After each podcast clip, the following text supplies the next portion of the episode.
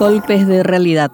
Artículo publicado el 3 de enero del 2021 por Estela Ruiz Díaz. La última semana de diciembre, justo el 28, Día de los Inocentes, la justicia y la fiscalía dieron un baño de realidad a los cándidos ciudadanos que esperaban una condena ejemplificadora para el mayor manipulador del Poder Judicial y azote de fiscales y jueces pero en un acto de cobardía y cinismo decidieron confirmar por qué Paraguay es el país con mayor inseguridad jurídica de la región, por qué es el país de la corrupción y por qué es el país de la impunidad.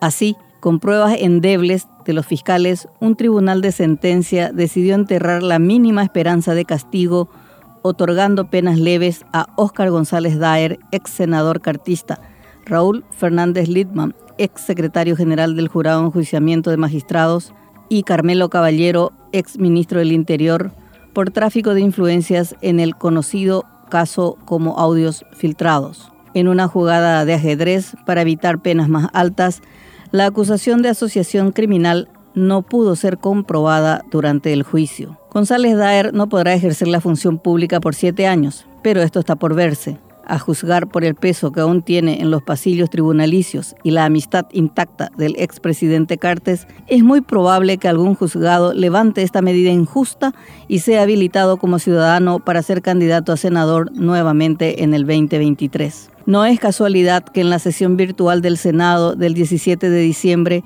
el senador ultracartista Tony Barrios haya tenido un descuido y mostrado que estaba sesionando junto a Cartes y González Daer aparentemente en la residencia del expresidente. El elaborado despiste era un mensaje que se comprendió 10 días después con la casi exculpación de uno de los mayores delincuentes del país, quien además tiene otro juicio en puerta, enriquecimiento ilícito, declaración falsa y lavado de dinero. Se tendrá un segundo capítulo de impunidad gracias a fiscales y jueces que luego repetirán la comedia de la mutua inculpación. El caso González Daer fue un frío baño de realidad que muestra en forma descarnada que la mafia sigue controlando los hilos del Poder Judicial, que sin ápice de vergüenza emite sentencias a medida cada vez que juzga a un poderoso una demostración más de cómo los fiscales y jueces no logran desprenderse de sus padrinos políticos y carecen del mínimo coraje para cortar el inmoral cordón umbilical que los ata a sus patrones. ¿Qué mejor ejemplo tenían para enviar un mensaje de independencia a la clase política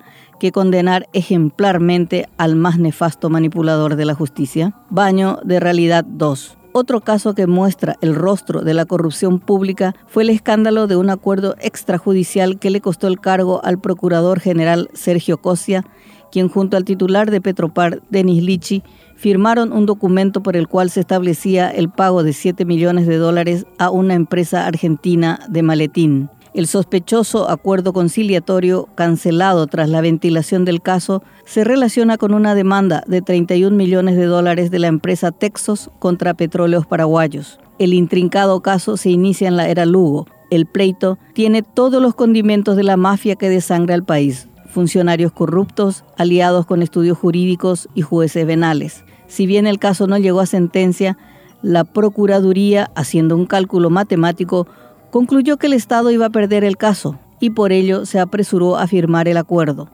Con solo ver los nombres de los abogados involucrados, colorados y no colorados, se concluye que allí hay una asociación criminal para despojar el patrimonio estatal, un viejo negocio que sigue intacto. Cosia renunció para precautelar su imagen y la de su familia. De hecho, su salida confirma el intento de negociado porque de lo contrario no se explica su rápida renuncia. Se fue porque no puede explicar la situación. Así de simple. La debilidad presidencial salta por los poros en este caso. Marito admitió públicamente que se enteró del caso por la prensa y hasta ahora no da muestras de cambiar al titular de Petropar, quien tiene igual responsabilidad y quiere salvar su cabeza tirando el fardo a Cosia, quien ahora ya está fuera de juego. Si no fuera culpable, tampoco puede seguir por incapacidad manifiesta. ¿Cuándo Petropar dará otras noticias que no sean corrupción? Pocas esperanzas. Los dos casos impactaron en la última semana de diciembre y muestra el nivel de putrefacción institucional y la titánica tarea que tiene la ciudadanía este 2021, viendo dónde, cómo y quiénes son los responsables como padrinos y ejecutores, que son el mismísimo poder, solo queda la confianza en las contadas individualidades políticas que luchan contra las mafias, aunque esa esperanza radica principalmente en esa ciudadanía alerta que no puede abandonar el campo de batalla ni un instante. Estos dos casos revelan una vez más quienes ya no pueden seguir usurpando la representación popular. Ya no son lobos vestidos de corderos. No se esconden bajo ningún ropaje. Se asumen como lobos que van devorando todo a su paso. Esos sectores políticos, económicos y sociales que no forman parte de los privilegios de la corrupción y la impunidad, que buscan una sociedad más igualitaria y equitativa, tienen la misión histórica de decidir si quieren ser parte de la manada de lobos o ponerse del otro lado de los que quieren combatirlos.